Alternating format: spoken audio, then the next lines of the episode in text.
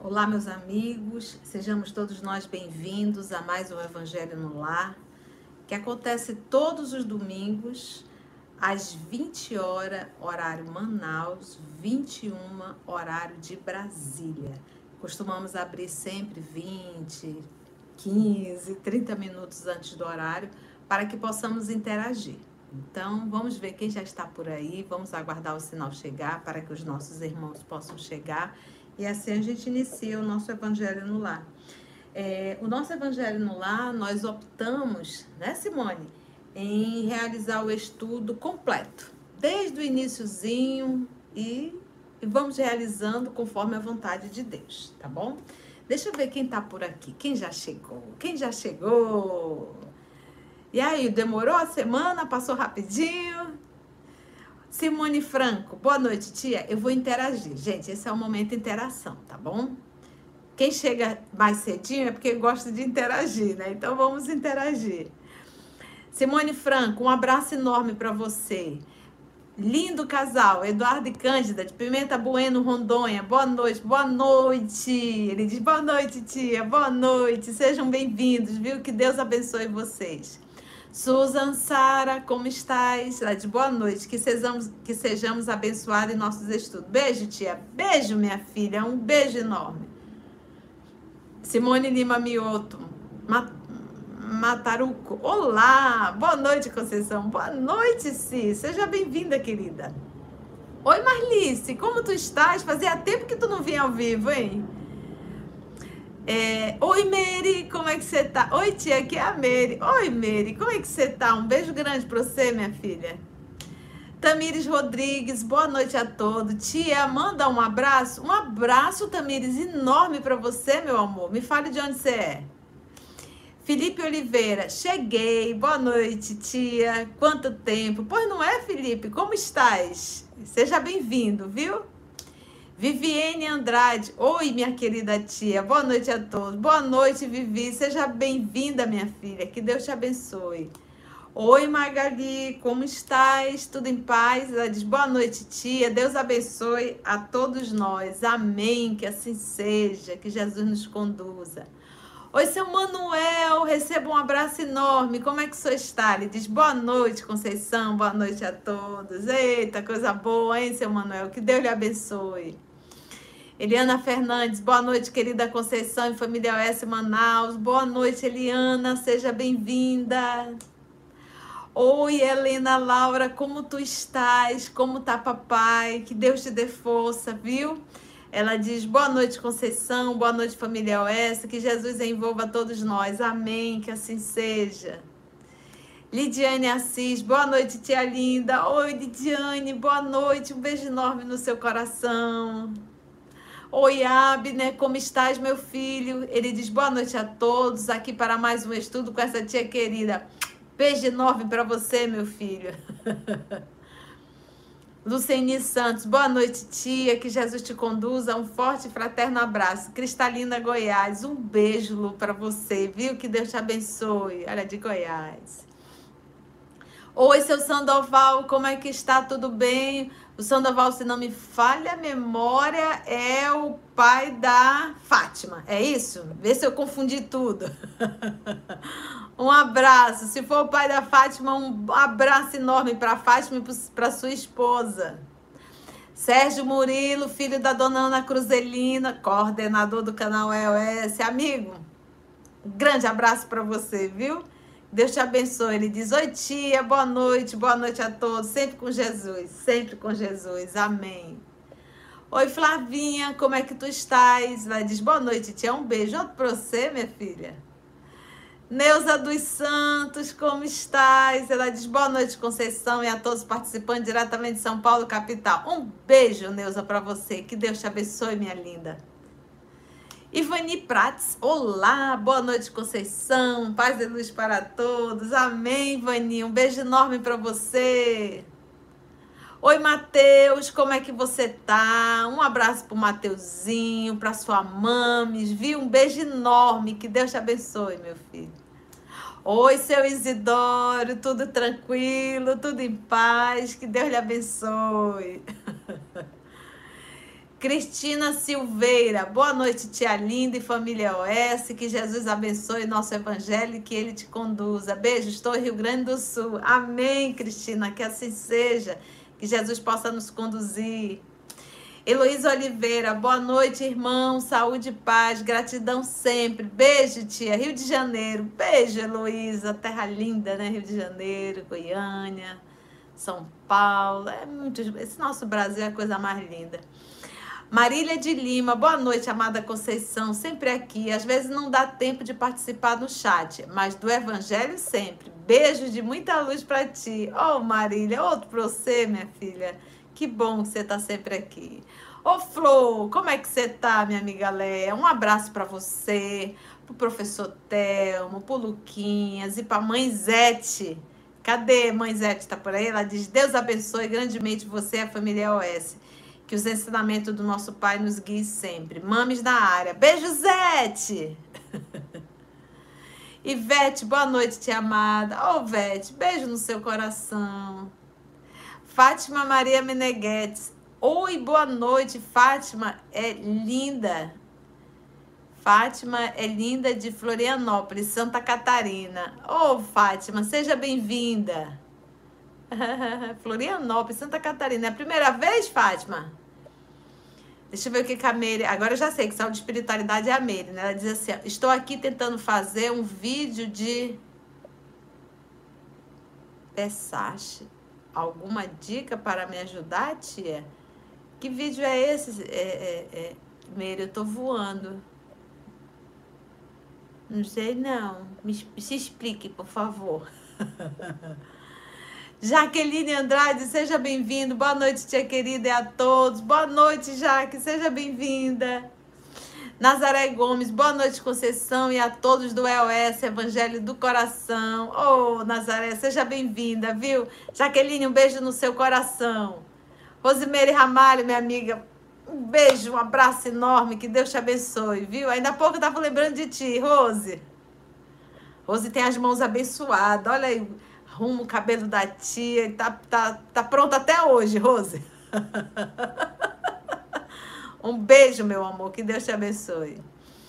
Manuel, não podemos esquecer de dar os likes. É verdade, né, seu Manuel? Deixa eu ver. Somos agora 130, 131. Like 56. É, falta bastante like. É porque a gente esquece, né? O like, gente, é essa mãozinha assim, a pessoa vai lá e clica em cima é para divulgar o que está acontecendo agora, para divulgar o evangelho, né? Porque aí o YouTube começa a indicar. E aí são mais pessoas vendo o evangelho, né? Você sabe que o nosso canal não tem absolutamente nenhum fim lucrativo. O nosso único desejo é divulgar o evangelho. Ô, seu Roger, eu respondi sua mensagem. Como é que o senhor está, viu? Força! Vamos para a luta! Ele diz: Oi, tia, Deus lhe acompanhe e lhe inspire. Vocês escutam a voz do senhor Roger? É, ele é engenheiro químico, ele que nos ajudou tanto no livro A Caminho da Luz, quanto no livro é, O Consolador, né? ali no início, né? aquela, aquela, aquela parte mais técnica. E o seu Roger ajudou a gente. Uma voz doce, gostosa, e ele ensina tão legal. Um abraço enorme para o senhor, viu, seu Roger? Para o senhor e para Consuelo. Que Deus abençoe vocês, tá? Uma alegria tê-los aqui. Deixa eu ver aqui, que tem bastante gente que já chegou. Deixa eu ver se eu consigo acelerar. Deixa eu ver, deixa eu achar. Pulou bastante. Já vi que o JP tá por aí. E JP, tá, o JP tá fazendo a transmissão para a Rádio Espírita do Paraná e para a Rádio Manaus de Estudo Espírita. É! Um abraço, seu Roger, para Consuelo também. Denise Stevenson, boa noite, família OS. Estamos reunidos no lago para essa noite de luz. Deus te abençoe, Conceição. São Paulo. Amém, querida. Que assim seja. Que Deus nos abençoe. André Paulo dos Santos, boa noite, tia Conceição. André Riachão do Jacuípe, Bahia. Ô, oh, André, um beijo pra você, meu filho. Olha, linda, Bahia. Edilza Marapaz, boa noite, querida Conceição. Jesus nos abençoe. Eu e Jandir, firmes, firmes e aprendendo. Outro casal lindo, sempre presente. Um abraço para vocês, viu, Edilza? Para você e pro seu Jandir. Coisa linda. Ângela Maria Brandão, boa noite, família abençoada. Que Deus abençoe a todos nós. Amém. Que assim seja. Maria Silvia Bife, boa noite, tia querida, boa noite, amigos. Abraço de Araraquara. Silvia Cleusa, um abraço, família Bife. Ô, oh, meninas lindas. Silvia Cleusa, olha. Lidiane Rangel, boa noite a todos. Boa noite, Lidiane. Seja bem-vinda. Que Jesus te abençoe, viu? Seja bem-vinda ao nosso evangelho. Ana Maria Macedo boa noite. Fico só vigiando você chegar. Ah, adoro estar com todos e com Jesus aqui em casa. Sempre muito bem-vindos. Ô, oh, Ana, um beijo enorme para você. Oi, Paulo Edson, como estás? Ele diz boa noite, Conceição e amigos do EOS. Boa noite. Ô, Márcia, Márcia também, outro casal sempre presente. Márcia e Dagmar. Boa noite, titia. Beijo grande. Outro para você, minha filha. A Tamires Rodrigues, ela é de Peruí, Peruíbe, Peruíbe, Peruíbe, né? Peruíbe, litoral sul de São Paulo. Olha que legal.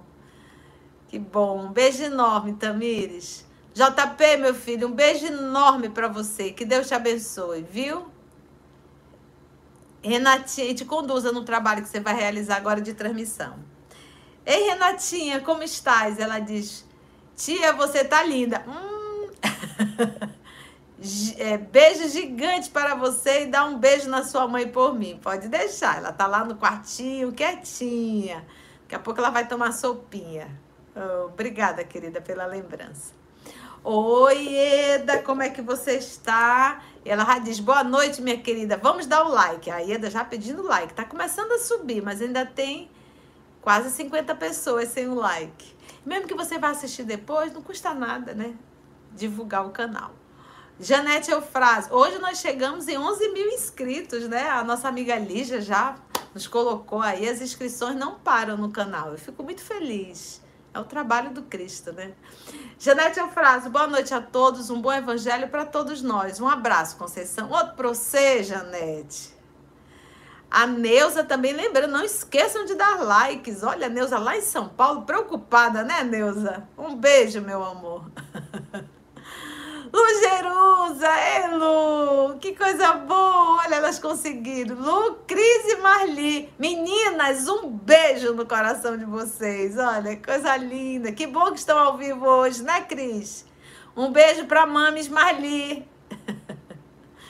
Oi, Lígia, trabalhadora do canal EOS. Ela diz: Boa noite, tia. Eu e a mamãe prontos para o evangelho. Que Jesus a conduza. Olha, aniversariante da semana, a mãe da Lígia, nossa Marina. Marina, Morena, Marina, parabéns para você. Você mereceu renascer. um beijo, Marina. Rogo a Deus que te cubra de bênção, viu? E quanto, quanta alegria saber que você está bem se recuperando e completando mais um, um aninho aí de vida aqui na Terra. Um beijo grande para você, viu, Marina? Oh, que linda, que bom. Mãe da Lígia, vocês escutam a voz da Lígia todos os dias pela manhã. Poxa, tem tanta gente. Deixa eu ver aqui, deixa eu ver se eu consigo acelerar. Quantas mensagens de carinho, né? Poxa. Olha, a Maroca tá por aí. Gente, tem muita gente, eu lendo tão devagarzinho. Olha quantas mensagens, que legal. Deixa eu ver aqui onde é que eu parei. Muitas mensagens. Que coisa boa. Eu fico tão feliz. Depois eu leio tudinho quando termina. Depois que eu Lúcia Alves, um beijo no seu coração. Romero Pereira, um abraço enorme. E o Moura, agora vai só o nome. Olha, o Romero é de Brasília. Aqui é de Brasília, de Minas, né, Romero? amor, um abraço. Viviane, ela diz: Tia, hoje chorei demais quando estava estudando com a senhora o livro Paulo Estevo. E o Saulo pediu para dormir na cama que o Estevo dormia na casa do caminho. Ai, Viviane, esse, esse, esse livro é um espetáculo. Fátima Costa, um abraço. Antônio José Soares, outra balsa. E Marim, boa noite, seja bem-vinda. Sônia Maria Monteiro, boa noite a todos. A Conceição, que alegria iniciarmos nosso estudo. Já recebi o estudo 63 dos Mensageiros, maravilhoso. Cristalândia do Piauí, eita. Iris Fontes, boa noite, tia Conceição. Jesus, Jesus Cristo ilumine nosso evangelho no lar. Gratidão. Amém, querida, que assim seja. E já são oito horas, não vai mais dar tempo. Nível, um abraço. A Marisa Zedson, Annelise, que bom estar aqui. Ricardo, seja bem-vindo. Ricardo Agassu, Assu, não sei pronunciar. Rissu. Marlene Salles, seja bem-vinda. Edna, seja bem-vinda. Valquíria, minha amiga, um beijo enorme nesse teu coração. Que Jesus te conduza. Diz obrigada, minha irmã. Cláudia Garcês, minha linda, um beijo enorme no seu coração. Depois a titia vai ler. Patrícia, seja bem-vindo. Romero, Célia Maria, Sadroaldo, meu amigo. Daniel Fontan, que Deus abençoe vocês. Sheila, minha irmã, um beijo enorme. Carla Roselli, um beijo. Susan, papai tá dodói? Ou oh, desencarnou a semana passada. Ore bastante, Susan, para que ele possa ser bem amparado na espiritualidade, viu? Meu pai Renaldo, que a espiritualidade possa recebê-lo, né? É um novo momento na vida dele. Nadine, um beijo enorme. Ah, o Sandoval de Cíntia, somos nós. Ah, um beijo para Fátima e para sua esposa. Seu Manuel, Carla Medrado, Socorro Lucena, família Pedretti sempre presente. A Ana disse que amanhã nossa casa abençoada, o Centro Espírita Trabalhadores de Jesus em Cabo Frio, 100 anos. Olha, parabéns a essa casa, 100 anos consolando corações. A Fátima Amarela diz: é, Fátima é linda. Boa noite, Fátima é linda, de Florianópolis, Santa Catarina. É a Fátima, a filha do seu Sandoval, né? Hildenberg, um abraço para você e para Gioconda. Maroca, um beijo enorme. Dona Gione, Adalberto ainda na luta, né? Na luta pela saúde. Um abraço, dona Gione, para a senhora, que Deus lhe fortaleça. Ai, gente, como é bom esse momento, né? Olha, tanta gente querida. Um beijo enorme no coração de todos vocês. O tempo já já vai começar o nosso evangelho. Já começou, né? Mas depois a gente promete que vai ler todas essas mensagens de carinho. Tem muitas. Eu fico muito feliz. Muito feliz. Vamos lá, 8 horas em ponto. Hoje eu coloquei o relógio aqui para eu não me perder tanto, que a semana passada eu, eu abusei um pouco do horário de vocês, né? Meus irmãos, quem esqueceu, dá tempo. Corre, vai lá na cozinha, pega a sua água. Se tiver alguém dodói, coloque um litro de água e ao decorrer da semana vá tomando. Caso não, coloque a sua água hoje, coloque do seu ladinho e vamos fazer o nosso evangelho no lar, tá bom? Lembrando que nós estamos, estamos finalizando a introdução do Evangelho e nós estamos naquele capítulo que está falando de Sócrates, né? É, resumo da doutrina de Sócrates e Platão. E aí, tia, hoje é aniversário do Chico Xavier, faria 113 anos. Uai, eu achei que Chico fosse de junho, Mita. Sei por que, que na minha cabeça tá junho. Que dia é hoje, gente? Em maio, é, Mita? Abril, maio. Que dia é hoje, gente? Mita, obrigada. Então, a nossa Mita está dizendo que hoje é aniversário do Chico Xavier e se ele estivesse conosco, faria 113 anos. A vida de Chico Xavier, 2 de abril. Ah, ah, é abril, é vero. É Vera, é abril. Meu Deus, como eu tô desligada do tempo, olha. Então, vamos orar, agradecer a Deus por esse momento e vamos aproveitar e agradecer a essas mãos abençoadas desse grande médio que trouxe mais de 400 obras subsidiárias, autênticas ricas de informações. E foi uma vida. Uma vida. Vamos orar? Vamos juntos fazer a nossa oração. Ah, é a desencarnação, 30 de junho. Ah, era isso. Tinha alguma coisa na minha cabeça, junho. É a desencarnação dele. Tá bom, minha filha. Obrigada. Me perdoe. Vamos orar então. Vamos unir os nossos pensamentos.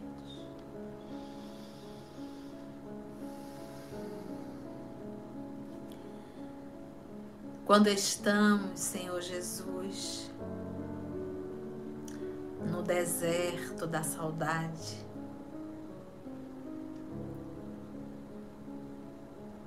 no deserto, muitas vezes, da solidão, de almas afins, almas que se ligam pelo mesmo ideal, pela mesma vontade de servir. Ter essa oportunidade de estarmos juntos, unidos em pensamentos, em sentimento, sentados simbolicamente aqui no lago do Tiberíade, entrelaçados as nossas mãos, para mais uma vez, Senhor, podermos beber da tua fonte e saciar a nossa sede. Muito obrigada, amor amado por esse lugar que nos acolhe, por esse canto que se tornou um aconchego para o nosso coração, para os nossos corações. Que nessa noite, Divino Amigo, reunidos que estamos em Teu nome, para estudarmos o Teu Evangelho, à luz da terceira revelação, que os amigos espirituais que aqui estão e que se fazem presente em cada lar, que eles possam, Senhor, conduzir mais uma vez esse trabalho que o Senhor nos confia, que nós possamos não atrapalhar, seja por pensamento ou qualquer tipo de sentimento que possamos vibrar pelo bem, vibrar pelo trabalho, pelo estudo, que nós possamos, Senhor, estarmos com a mente aberta para recebermos as advertências dessa noite. É em Teu nome, Senhor, que todos nós aqui nos encontramos. E para nós é uma grande alegria. Muito obrigada, Divino Amigo te pedimos a permissão e que os bons espíritos em teu nome possam conduzir o nosso trabalho. Que assim seja. Muito bom, né, gente, essa oportunidade. Então vamos lá, vamos estudar? Então nós estamos na introdução, resumo da doutrina de Sócrates e Platão. Hoje nós devemos finalizar, nós já estamos no finalzinho nós vamos pegar hoje o item 20. Confere, gente? Todos os homens a partir da infância. É isso? Confere? Todos juntos? Tá certinho, gente?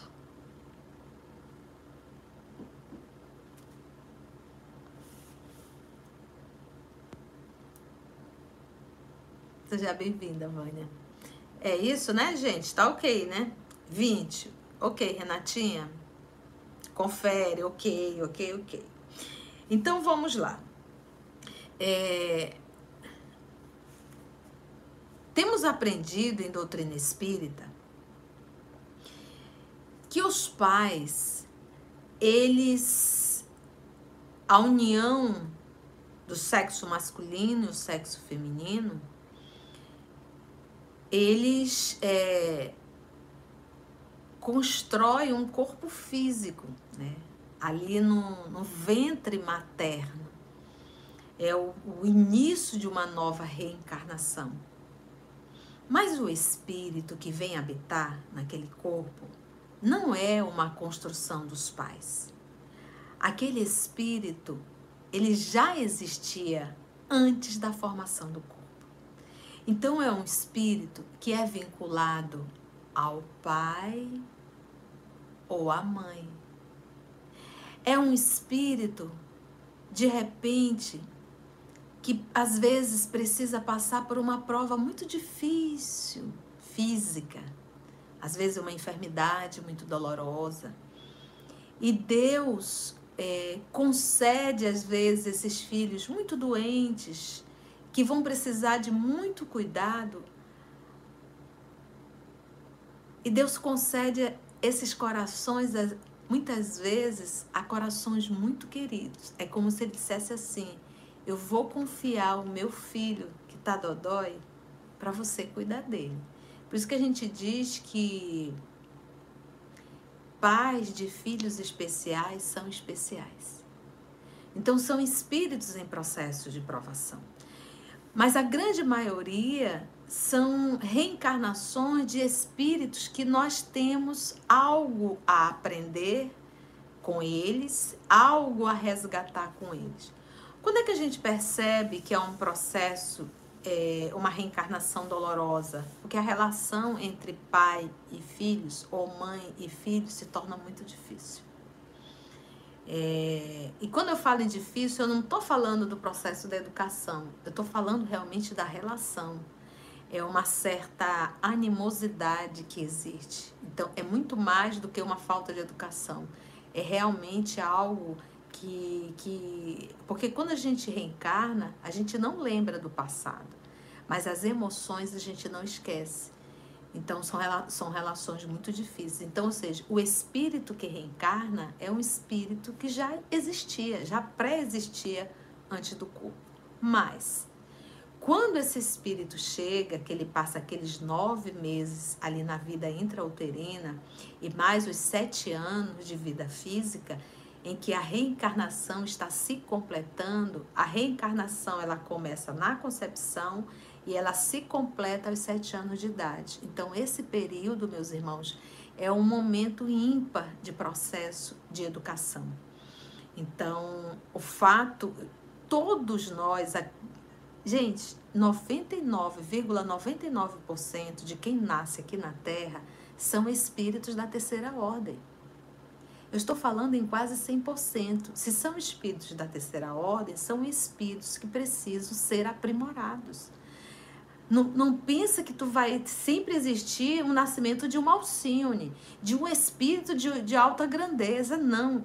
A grande maioria, ou até mesmo a maioria, são espíritos da terceira ordem que precisam de, precisam de limites, precisam de serem educados. Agora eu volto a repetir. Vocês vão entender por que a titia está fazendo essa introdução. As crianças, elas copiam. Elas copiam. O adulto, ele copiou a mãe. Essa semana eu, eu encontrei a mãe do Maurício e a mãe da, do, do JP, que eles são irmãos. E eu quero falar aqui em público. O, o, a, a, a, Dona Maria foi sempre uma pessoa que me chamou a atenção. Eu a conheci ainda na época da sopa lá atrás. Uma senhora muito educada, uma verdadeira lady. E é dela, a gente percebe na delicadeza dela. Eu não tive a alegria de conhecer o pai, mas parece que também não é diferente. E a gente olha para o JP, olha para o Maurício, é, são rapazes tão educados, tão dóceis. E hoje a gente tem tanta dificuldade de encontrar isso. Mas quando a gente vê essas duas pessoas, eu parabenizo a Dona Maria, é o processo da educação. Então, esse processo da educação, ele é exemplo. Então, as meninas, elas têm uma tendência muito grande a copiar a mãe. E os meninos têm uma tendência muito grande para copiar os, o pai. Então, a gente, na condição de, de pais e de educador, a gente tem que perguntar: que exemplo eu estou dando para os meus filhos. Porque a forma que eu trato a minha mãe, eu trato meu pai, os meus filhos estão vendo. E assim eles irão me tratar. Então a gente tem que entender que a palavra, ela até educa, mas o exemplo arrasta. Então, o dia que a gente enfiar isso na cabeça, a gente vai parar de endeusar os nossos filhos. Porque olha o que o Sócrates diz aqui. Olha só. Todos os homens, todos, a partir da infância, fazem muito mais mal do que bem. É como se fosse assim, a partir da infância, o homem, o ser hominal, ele realiza muito mais o mal do que o bem. Mas por que isso, gente? Porque nós somos espíritos da terceira ordem. Os espíritos que são direcionados para o planeta Terra são espíritos da terceira ordem. Nós estamos aqui em luta. Então, esse período da vida, vida intrauterina e esse período de sete anos é uma oportunidade dos pais de educarem. Mas como eu, pai, como eu, mãe, posso educar se eu também não sou educado? Como é que eu quero que o meu filho fale de forma dócil, educada, se eu sou um grosseirão? Como é que eu quero que o meu filho não chame palavrão se eu chamo palavrão? Como é que eu quero que o meu filho não seja uma pessoa espalhafatosa se eu sou uma pessoa espalhafatosa? Como é que eu quero que o meu filho seja uma pessoa que cuide do outro se ele nunca me viu cuidar de ninguém? Como é que eu quero que o meu filho seja uma pessoa religiosa se eu não sou religioso? Como é que eu quero que o meu filho não seja uma pessoa vaidosa se eu sou vaidoso? Então não existe faço o que eu digo, mas não faço o que eu faço. Isso é hipocrisia. Essa educação não existe. Então nós temos que tomar consciência que nós estamos num, planeta de provas e expiações e que nós recebemos espírito da terceira ordem e que precisam de educação, precisam de limites. É, quem deseja aprofundar, além do livro Vida e Sexo, a gente está fazendo esse estudo aqui, ó, Lázaro Redivivo. Nós estamos gravando, está no canal. Essa semana nós conseguimos finalizar, não foi, Mita? A mensagem é, intitulada Resposta do Além. É a mensagem de número 15. Em que uma mãe faz uma pergunta, pede para o Chico perguntar para Humberto de Campos qual a orientação que ele daria para ela no processo de educação dos filhos. Gente, Humberto de Campos dá uma saculejada e fala da nossa incompetência mesmo no processo de educação. Ele critica a nossa permissividade. Eu vou pegar só um parágrafo aqui do Lázaro Redivivo para você sentir o tom. Depois você vai lá no canal e faz esse estudo. Se você é pai, é mãe e você quer aprender um pouquinho mais sobre esse processo de educação. Ainda não terminamos, não, Mita? Ah, tá bom. Olha só. Olha só esse parágrafo. Dentro do novo mundo, nós aqui, e principalmente em nosso país, América, as crianças são pequeninos e detestáveis senhores do lar que senhores do lar. Pequeninos e detestáveis. Gente, às vezes tem uma criança dentro do lar que o adulto não pode sentar para conversar, porque o menino é um cão. Pequeninos e detestáveis senhores do lar. Ele dá o tom do lar. Ele dita as regras do lar. Ele diz quem tem que estar tá sentado e quem tem que estar tá correndo atrás dele. Que falta de limite no nosso processo de educação.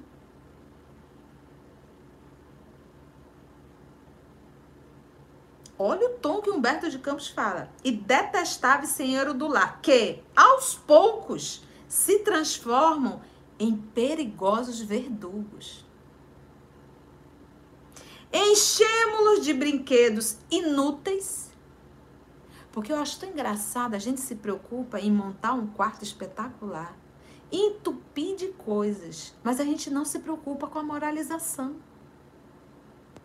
desse ser que Deus nos emprestou e que nós teremos que prestar conta. Então, paz, enfia uma coisa na cabeça. Não foi anjo que reencarnou. foi espírito da terceira ordem. E que você, pai, você, mãe, tem que estar com os olhos arregalados para você identificar onde está o mal e trabalhar enquanto há tempo. Ninguém educa adulto. E o adolescente já é um processo de direcionar, porque ele está firmando a personalidade dele. Ou seja, o que você deu lá na vida intrauterina até os sete anos, e agora ele começa a juntar com o que ele está trazendo. Ele vai firmar. Não pensa que agora na adolescência tu vai com grito e berro querer educar. Agora é hora de trazer para o colo. E alinhar.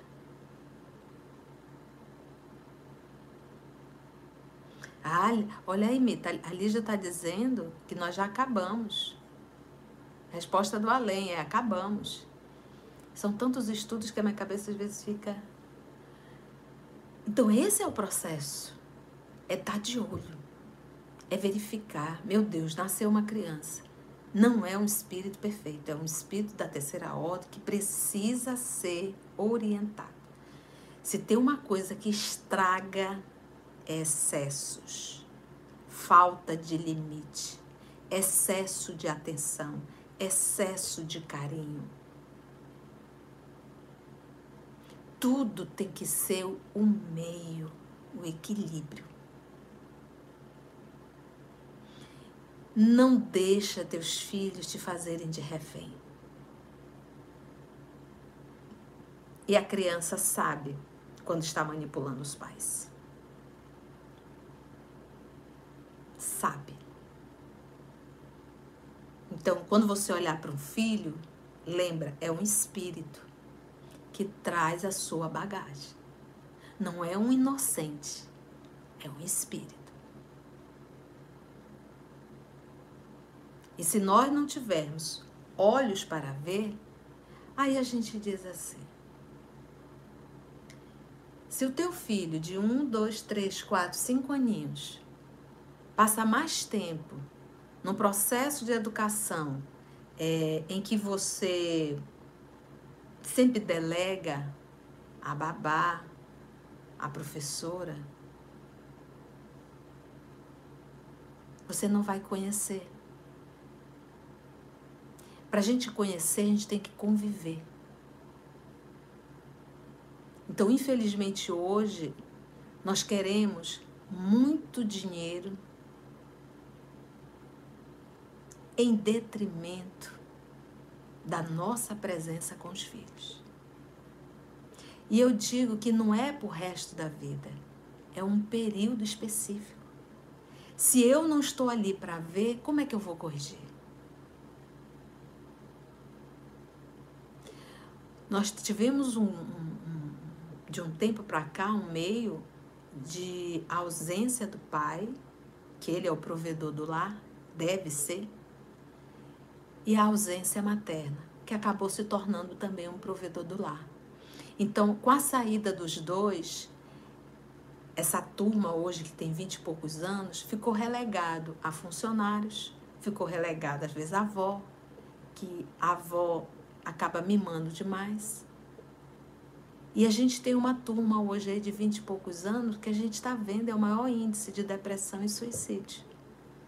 Então a gente já percebeu que não deu certo um alto índice de dependência química na juventude, um alto índice de jovem com HIV.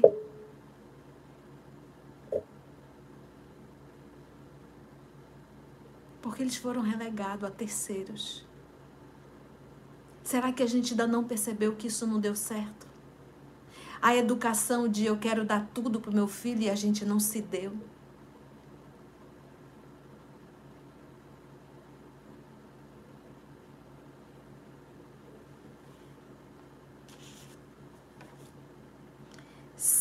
Enchemos-la de brinquedos inúteis e de carinhos prejudiciais.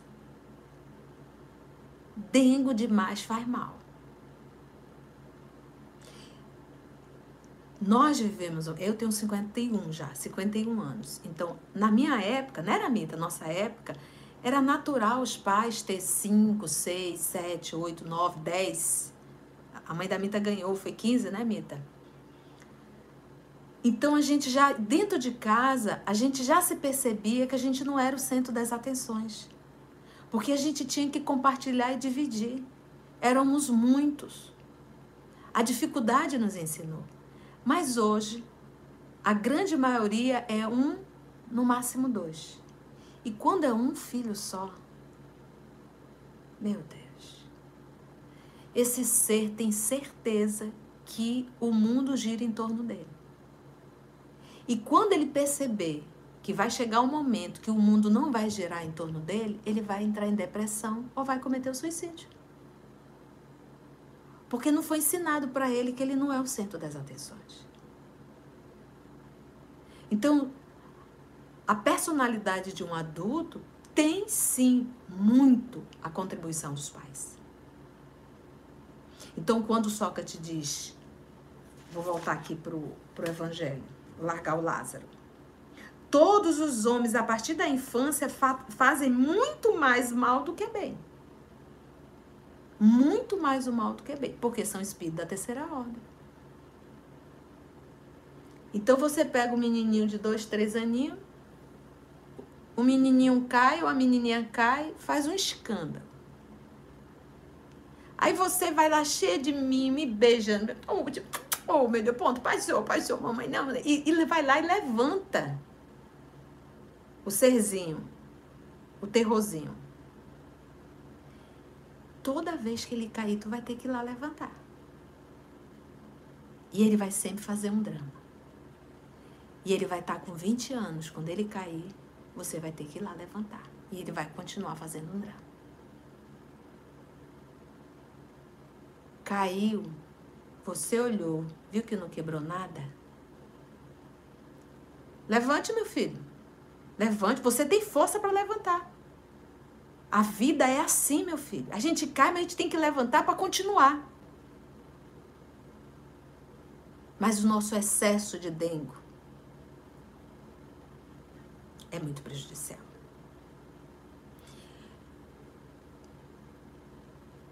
A gente tinha que se preparar mais para ser pai e para ser mãe. A gente tinha que ler. A gente tinha que estudar. Eu tenho um casal de amigos que mora em Joinville. E eles tiveram uma menina. E eu estive um tempo com eles, né? Fui lá visitar. A menina estava com um aninho e pouco. E era o Fabian, o pai, que dava banho nela. E o mais interessante, para dormir, colocava no berço, fazia uma oração, eles são evangélicos, fazia oração, desligava a luz e a menina dormia. Saíam, ficava ali a babá eletrônica. Eu olhei para aquilo eu digo, meu Deus, não tem um sacolejo, um balanço, um ai, ai, ai, um eu, eu quero dormir com a mamãe. Nada, nada. E eu perguntei, ô oh, Fabiana, como que você conseguiu? Esse eu estudei. Quando a esposa engravidou, eu fui estudar. Ela também estudou para a gente poder educar o bebê. E aí a gente vê essas mães agoniadas que para fazer o menino dormir tem que sacudir, sacudir, sacudir, sacudir, sacudir, sacudir. Eu vi, ninguém me contou não. Acho que ela estava com nove meses. Chega lá, deita, faz a oração. No horário do almoço, faz também hábito de fazer oração. E ela dizia amém, amém, amém. Era amém, amém. Exemplo, gente. Os nossos filhos são espíritos da terceira ordem? São, mas é por isso que o papai dá um período para a gente educar. Então, se eu quero educar meu filho, que eu comece me educando. Que eu comece a mudar meus hábitos para melhor. Porque por mais que você deteste uma atitude da sua mãe ou do seu pai, você traz dentro de você. Se você olha para sua mãe e diz, não suporto isso na sua mãe, você pode ter certeza que você faz igual ou pior. Igual ou pior. Então é exemplo. Aí o professor Allan Kardec diz assim, olha, essa sentença de Sócrates, porque foi uma sentença, né? A partir da infância fazem muito mais mal do que o bem. Essa sentença de Sócrates toca na grave questão da predominância do mal na Terra. Predominância do mal. Então isso quer dizer o quê? Que a grande maioria, ou melhor, a maioria das, dos espíritos que nascem são espíritos que precisam serem educados. Educados. Você parar para pensar. O filhinho vai lá e faz sete aninhos, cinco aninhos, dez aninhos, aí você faz aquela festa espetacular aquele gasto, né? aquela coisa toda, aquele monte de presente. Alguma vez você teve uma ideia de levar essa criança, meu filho, vamos fazer o seu aniversário no orfanato? Você não vai receber presente. No seu aniversário, você vai dar presente. Essa semana, acho que a semana passada, a Jennifer, minha sobrinha, que já está com 20 anos, ela disse, tia, eu lembro, e ela contou, eu conto isso em palestra porque ela disse, eu lembro quando que eu era criança que eu tinha muita dificuldade de, de compartilhar os brinquedos, eu não gostava de dar, eu queria usar, usar, e ela não queria dar, ela não dava. E a minha irmã chegou comigo e conversou. Eu disse, deixa que eu vou levá-la para Colônia Antônio Aleixo, que é um bairro bem carente aqui de Manaus, que a gente fazia um trabalho lá. A tia fazia. Eu levei a Jennifer. Quando eu cheguei lá, eu tinha brinquedos para doar para as crianças. Eu coloquei ela dentro de uma sala com crianças de 5, 6 anos, obviamente deixei um adulto, e disse: Minha filha, ajuda a titia, distribua esses brinquedos. E ela estava me contando agora que ela, isso fixou na mente dela ela saiu tão radiante daquela experiência de ver a alegria do outro em dar. Gente, palavra a gente escuta, mas quando a gente vive, a gente sente. Por isso que a gente tem que sentir o evangelho. Então, como é que você fala para um filho, mas você nunca levou o filho para sentir isso? O que ela sentiu lá em dando e sentir a alegria daquelas crianças. Na semana seguinte, ela, tia, eu quero voltar outra semana e eu vou trazer os brinquedos. Porque eu tenho brinquedo em casa que eu não uso. Meus irmãos. A minha irmã me contou, ela disse, não, esse. A minha irmã que já dizia, esse não, minha filha, esse tá novinho. Mamãe, mas eu não uso esse, eu vou levar. Então, exemplo. Deixa a criança sentir a alegria de servir. Aí, se você convida seus filhos, você fica observando, tu fica só de olhando, porque você vai ver a relação do seu filho com o mais carente, com o mais necessitado. Aí você vai ver ali o movimento de vaidade, de orgulho, de indiferença, de nojo. Você tem que observar para saber exatamente quem é o espírito que Deus te confiou para poder trabalhar. Entende, gente? Essa sentença de Sócrates toca na grave questão da predominância do mal na Terra questão insolúvel sem o conhecimento da pluralidade dos mundos e da destinação da Terra. Então, qual é a destinação? Quem que está destinado para vir para cá? Espírito da terceira ordem, em processo de burilamento. Então, não é um, um, um, uma sentença, uma determinação, nós estamos em processo de burilamento. Gente, você tem ideia o que é reencarnar e ter a oportunidade de dar uma folha em branco, porque quando, quando nasce um filho teu, Deus está te dando um ser humano e diz assim: olha, tá aqui, olha, a folha está em branco. Eu vou te dar um período para te iniciar essa história. E conforme o início dessa história, você vai estar tá dando um norte para toda a história desse ser. Você tem a oportunidade de fazer isso. Por quê? Porque esse espírito que está reencarnando, ele cai no esquecimento profundo. Ele vai trazendo as tendências, ele vai começando a mostrar suas tendências, o que ele traz dentro dele. E aí os pais têm que estar tá de olhão para ver e ali trabalhar. A criança chega para ti, você diz: Você lanchou, meu filho? Não, eu dei pro fulano. Mas deu por quê? Ah, porque ele não levou. Ah, meu filho, a mãe dele que tem que dar.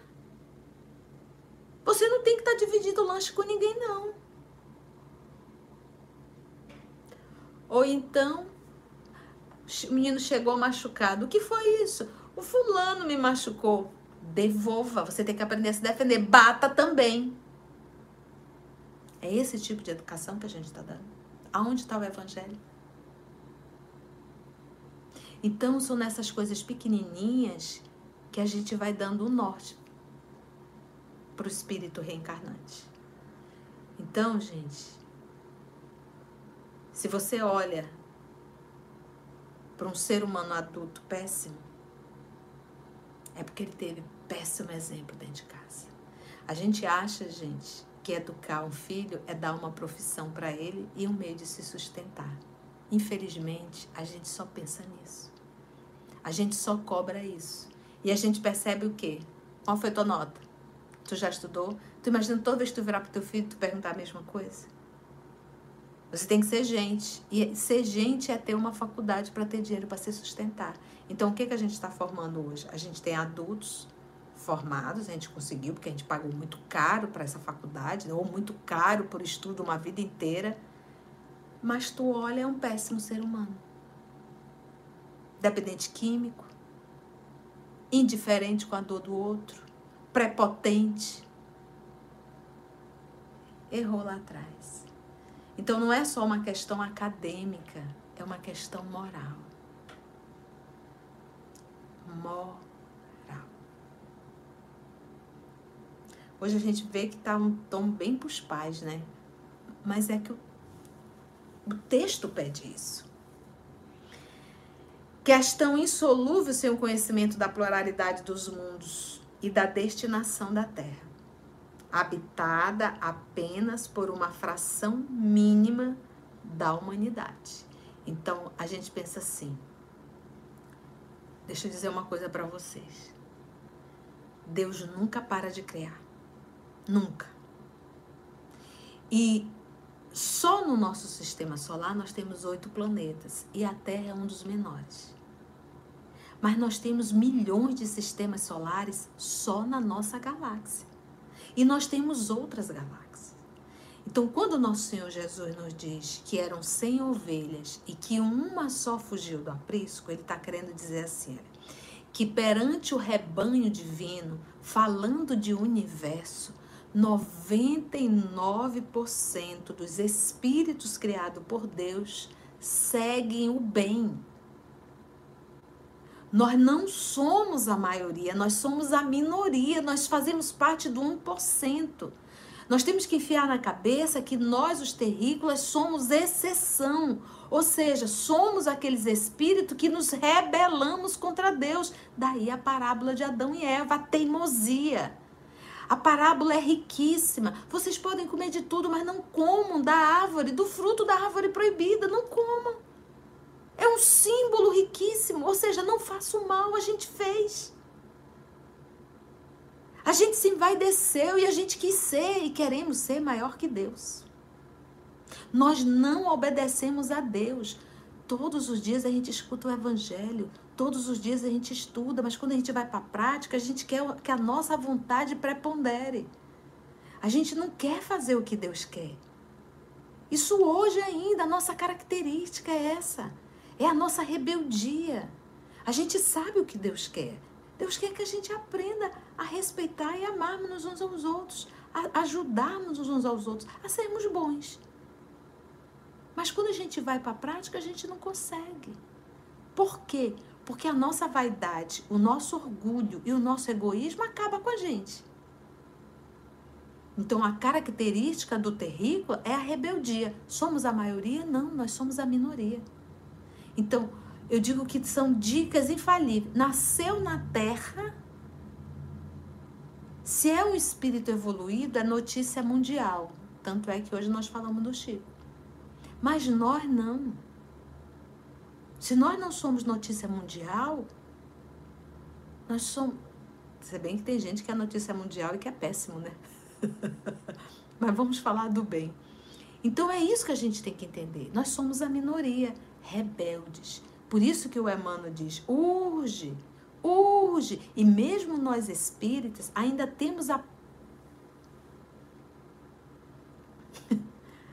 a leseira de dizer assim, tudo no seu tempo. De que tempo você está falando? De que tempo você está falando? Você sabia que nós temos espírita a favor do, do aborto? Gente, o espírita.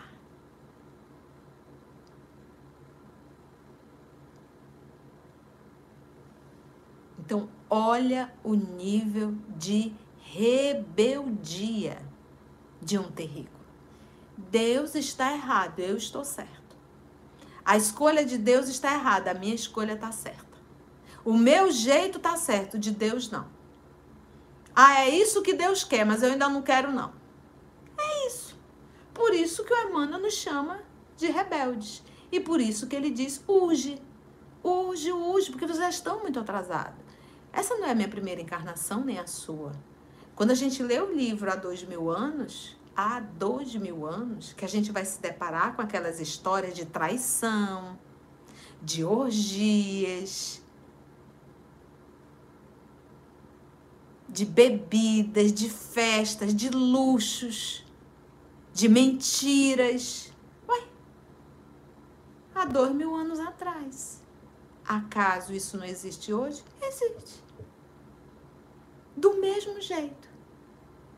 Então nós estamos aí há mais de dois mil anos repetindo os mesmos erros. Por isso que o Emmanuel diz: urge. Urge. Nós temos hoje crianças que enfrentam os professores. E que olham para o professor como se fossem empregados deles. Sabe quem ensinou isso? Os pais.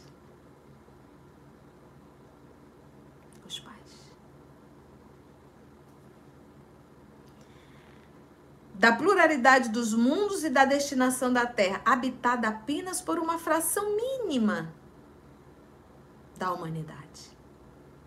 Somente o Espiritismo lhe dá a solução. Desenvolvida logo adiante nos capítulos que nós vamos estudar 2, 3 e o 4, que é o processo da moralização da educação. Então, há pouco eu falei da, da mãe do Maurício, né? Ana Maria, mas é colocando aquilo, os filhos copiam os pais. Então eu tenho que me preparar para ser um exemplo. Se você é prepotente, você tenha certeza que seus filhos serão prepotentes. Se você é relaxado, você tenha certeza que seus filhos serão relaxados. Ah, tia, mas tem, tem exceção. Olha, diz o Evangelho, a gente vai aprender. Se você fez de tudo e ainda assim o teu filho não tomou jeito, você tem um consolo. Você fez de tudo. E chega uma hora que a gente tem que respeitar o livre-arbítrio desse espírito. Mas você está com a consciência tranquila. Quando a gente pega a obra Nosso Lar, vamos pegar a mãe de André Luiz, a gente sempre vê ela como espírito superior, né? Mas vamos parar para pensar. Ela teve quatro filhos: o André Luiz e três meninas. Uma menina desencarnou com quatro anos de idade. Essa estava no mundo espiritual, já retomou a sua forma, né, adulta, né, sua forma anterior. E é ela que ajuda a mãe para acolher o pai. O André e as duas irmãs de André estavam no umbral. As duas meninas eram pessoas fúteis futilidade. E sabe quem é responsável por isso? A mãe. Por isso que ela diz que ela se sente na obrigação e no dever de reencarnar. E vai receber essa turma toda. Então, ela não soube educar o André e não soube educar as outras duas. A que saiu daqui com quatro anos é que estava melhor. Sim, quatro anos de idade. Então a gente vê a responsabilidade. E aí já está o sofrimento da mãe. Em ver o sofrimento dos filhos. Em ver o sofrimento dos filhos. Vocês já tinham parado para perceber isso na obra Nosso Lar? Então, aonde o erro dela? Permissividade amor demais. Eles eram de uma condição financeira. Falamos disso ontem, Abner, exatamente. Falamos disso ontem.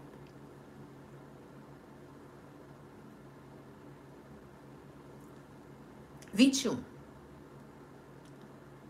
Sócrates. Há sabedoria, existe sabedoria em não acreditares que sabes o que ignoras. Há sabedoria, existe sabedoria em não acreditares que sabes o que tu ignoras. Olha, gente.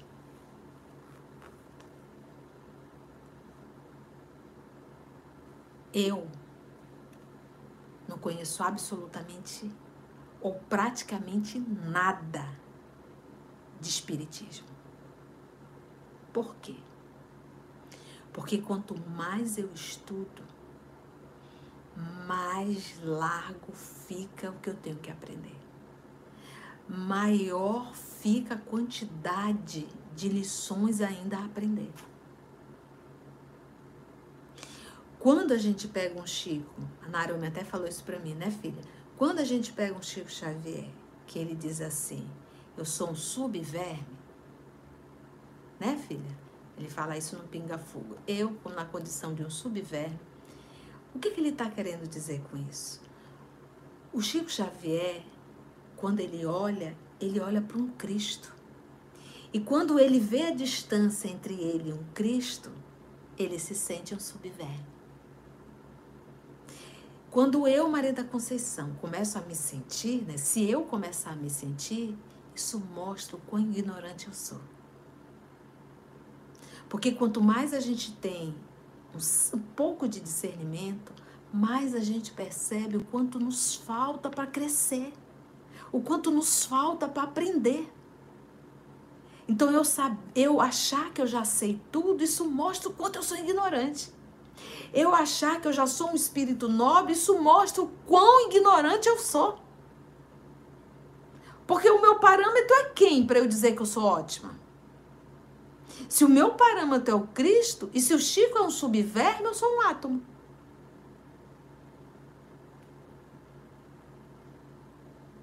Entendeu? Ou menos que um átomo. Comenta o professor. Isso vai endereçado às pessoas que criticam aquilo de que desconhece. E lembra, o Kardec ele vai aproveitar essa, essa fala aqui de Sócrates que ele anotou para dar uma cutucada. Por quê? Você imagina que nós estamos aqui no meio do século XIX, 1800 e um pouquinho, tá? É, aonde estava dominando realmente o materialismo, a ciência tomando uma proporção, e Kardec estava em Paris, considerada assim a cidade dos intelectuais, né, o lugar dos intelectuais. E o Kardec, ele era um homem da ciência, um homem de ciência. Então, para ele, um homem da ciência, assumir que acreditava na existência de espíritos e que os espíritos poderiam conversar, isso foi motivo de chacota. Camille Flammarion é que o diga. Motivo de chacota. Ele recebeu, Kardec, muitas, muitas críticas, zombarias ele foi assim excluído de algumas situações, de alguns lugares, mal visto, porque ele admitia a existência do espírito e a comunicabilidade dos espíritos. Então, aqui nesse, nesse item aqui, ele aproveita para dar uma cutucada. Porque realmente o pior crítico é aquele que quer criticar sem conhecer. Né? E, e, nós temos a língua né, leviana, tudo a gente quer criticar e não conhece nada. Às vezes nós estamos com o coração tão amargo, tão seco, que a gente não consegue emitir um elogio. A gente só abre a boca para criticar. Para onde a gente olha, a gente quer ver defeito, porque o nosso coração está amargo. A gente está carregado de inveja, de um certo ódio e rancor. Que quando a gente vê algo bonito, a gente quer matar. Então, se a gente não pode matar, a gente quer ver algo que esteja ruim para a gente poder criticar. Então a gente está doente. Se a gente não consegue dar elogios, se a gente não consegue ver o belo, a gente está muito doente. A gente está precisando de evangelho sentir evangelho. Então Kardec faz isso agora aqui. Isso vai endereçado, ou seja, Kardec, isso aqui vai endereçado às pessoas que criticam aquilo de que desconhecem até mesmo os primeiros termos. Por isso que quando a gente vai pegar o livro dos médios, o primeiro capítulo é Há Espíritos. Primeiro capítulo, cada a primeira coisa para te estudar mediunidade, tu tem que entender se existe espíritos. E é uma pergunta: há espíritos? Até, até mesmo os primeiros termos. Platão completa esse pensamento de Sócrates dizendo, abre aspas, tentemos primeiro torná-las, se for possível, mais honestas nas palavras se não o forem, não nos preocupemos com elas. Se não é honesta nas palavras, não tem que se preocupar. Sabe, gente, eu até, eu acho que foi no estudo, eu nem me recordo. Acho que eu estava conversando com alguém, não sei se era com o Abner com a Valkyria ontem, né? Tive a honra de recebê-los aqui em casa. Mas eu digo assim, gente, no livro Boa Nova, que é o meu querido, por aqui o Boa Nova, tá ali. Essa obra aqui é maravilhosa, tá no nosso canal. Quando Jesus foi na Samaria, quando Jesus foi andando, é, tava uma fofocada. Gente, o povo falava mal de Jesus. Falava mal, dizia que Jesus era um. é, feijão bom, né, Abby? Que Jesus era um explorador de viúvas, que Jesus andava com prostitutas. Eu digo, meu Deus, tá lá, tá na obra. Se falavam mal de Jesus, eu quero que falem o que de mim? Porque, meu irmão, a boca fala do que tem no coração. Quando o teu olho está mal, é porque o coração está mal. E quando você está mal, você não consegue viver bem e ver o bem. Então, da tua boca sempre destila o fel, a intriga, a fofoca. Então, vai ligar para isso? Imagina se Jesus tivesse dito: Ah, também não volto mais aqui na Samaria, não. Ô povo, tô aqui fazendo bem, esse povo tá aí falando mal de mim. E Jesus fala ao discípulo: olha, presta atenção no que, que o povo está falando. Presta atenção. Então hoje, as mesmas pessoas que estão batendo no teu ombro e te dizendo, nossa, que maravilha. Talvez essas mesmas pessoas podem estar atrás de ti falando mal de você. Falaram de Jesus. Então, olha que Sócrates diz. Tentemos primeiro torná-las, se for possível, mais honestas nas palavras. Se não forem, não nos preocupemos com elas e não procuremos senão a verdade. Tratemos de instruir-nos, mas não nos injuriemos. Te torne um ser humano melhor. Estuda, evolui. Continua teu barco. Você vai parar tudo porque o outro não foi o que você queria? Será que isso não é um ato de vaidade? E é aquilo que Jesus diz. Acaso não será vaidade querer que todos falem bem da gente? Que é vaidade.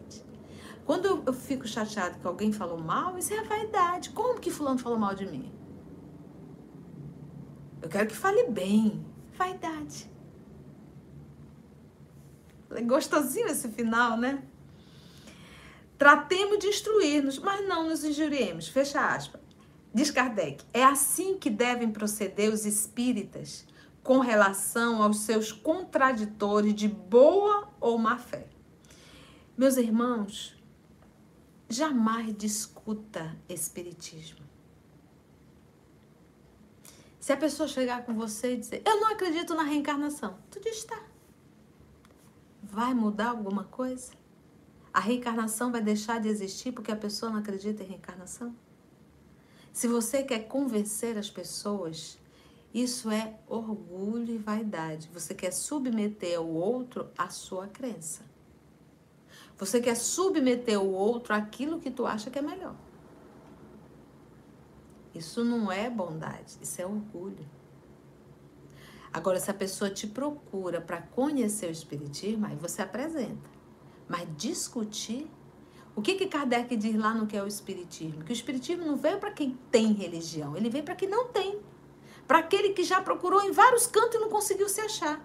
Porque se a pessoa é um católico feliz, deixa. Se a pessoa é um evangélico feliz, deixa. Porque nós já sabemos que religião é rótulo. O que nos torna melhor é a atitude. Não é a religião que nós estamos. Ou você acha que espírita também não vai para o quinto dos infernos? Se ele estuda e não pratica, ele vai para os vales da vida.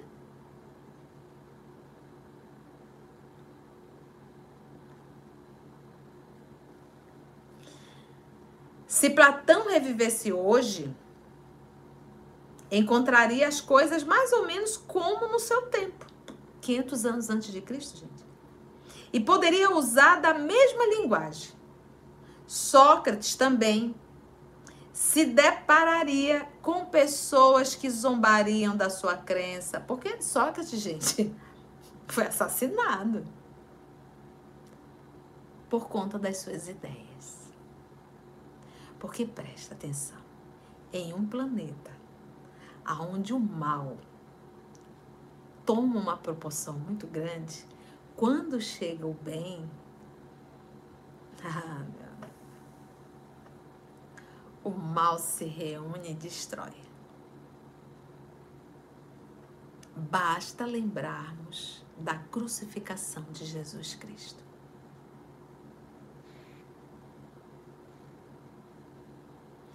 Então, para você fazer o bem na terra, você paga um alto preço.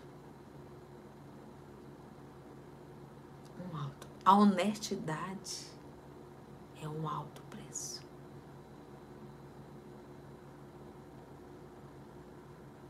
Sócrates também se depararia com pessoas que zombariam da sua crença nos espíritos e que o qualificariam de louco, assim como ao seu discípulo Platão. Foi por haver professado esse princípio que Sócrates se viu ridicularizado, depois acusado de impiedade e condenado a beber a cicuta, esse veneno. Tanto é certo que as grandes verdades novas, ao levantarem contra si os interesses e os preconceitos que ferem, não podem estabelecer-se sem luta e sem fazer mártires. E aí, gente? Como é que ficou o lombo hoje? A gente conseguiu finalizar. Finalizamos. Aí, se Deus nos permitir, a próxima semana nós já vamos iniciar. Finalizamos a introdução. Olha que bênção, gente. Aí nós vamos iniciar o capítulo 1, não vim destruir a lei. E essa lei aí é, que se refere é a lei mosaica. Lembra que Moisés era um legislador. Muito bom, olha, o trabalho de Allan Kardec no Evangelho segundo o Espiritismo, a forma com que ele vai conduzindo é fantástica. Foi bom, gente. Foi bom, deu, dolorido, né? Muito bom. Bateu, doeu, pega que é teu. É isso mesmo, Valquíria. Minhas filhas tivessem ouvido o evangelho de hoje. Ô, oh, seu Manuel, é importante que o senhor está aqui. Com certeza somos nós que estamos precisando. Cada um no seu tempo. É, é, tá, o lombo ficou doído, né? A Graça disse, mandei para os meus filhos.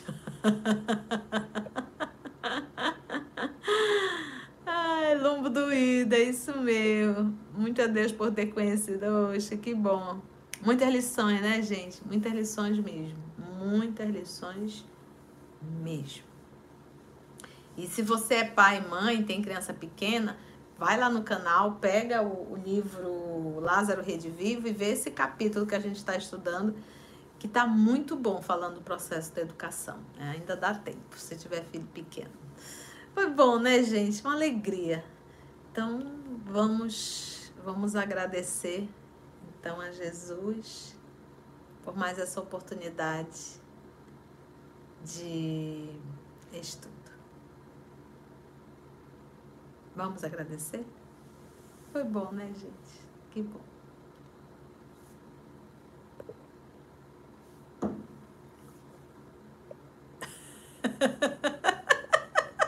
Mônica, tu não existe. Olha o que a Mônica Bologna escreveu. A Mônica é um coração. Ai, meu Deus, cadê a Mônica?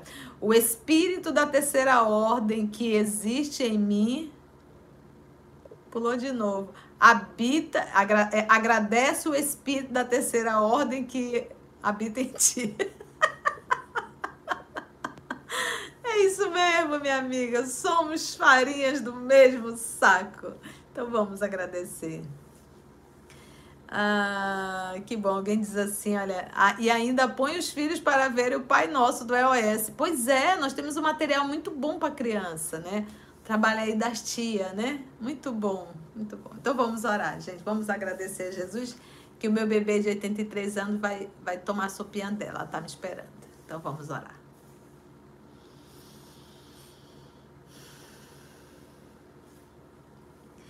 Jesus, no silêncio da prece, teus irmãos a ti pedem paz. Canta comigo. Para aliviar um pouco as aflições, Senhor, enxugar nosso pranto precisamos do teu amor. para sentir tua presença envolver nossos corações. Por isso vem Jesus.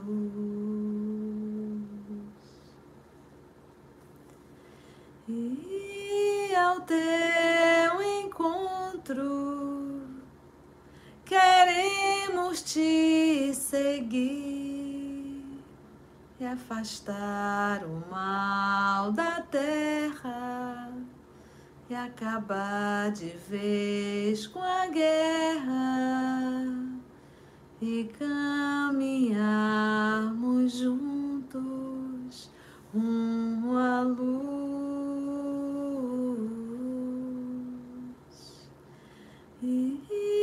ao teu encontro queremos te seguir e afastar o mal da terra.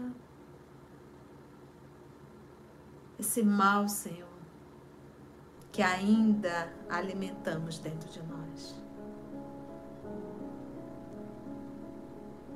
Muito obrigado, amor amado, por mais uma oportunidade que nos foi dada de estarmos aqui ouvindo as lições do mais alto. Porque sabemos, Senhor, que é o Senhor falando com cada um de nós, através dos amigos espirituais, nos convidando ao bom senso, ao discernimento, à razão, à lógica. Obrigada, Divino Amigo. Nos fortalece, Senhor, na fé nos dê a força de que necessitamos para continuar perseverando, Senhor, em nossa reforma íntima. Muito obrigada, amor amado. Que a tua bênção possa cair sobre todos nós, nos envolvendo na tua paz. E que essa paz, Senhor, possa envolver aos lares, a essa célula chamada família. Que assim seja.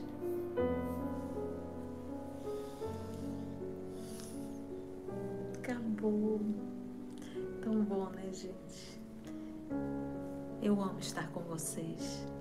Amo estar aqui. Alimenta minha alma, me fortalece para a semana. Eu só tenho a agradecer a Deus por essa oportunidade e pelo encontro com a doutrina espírita.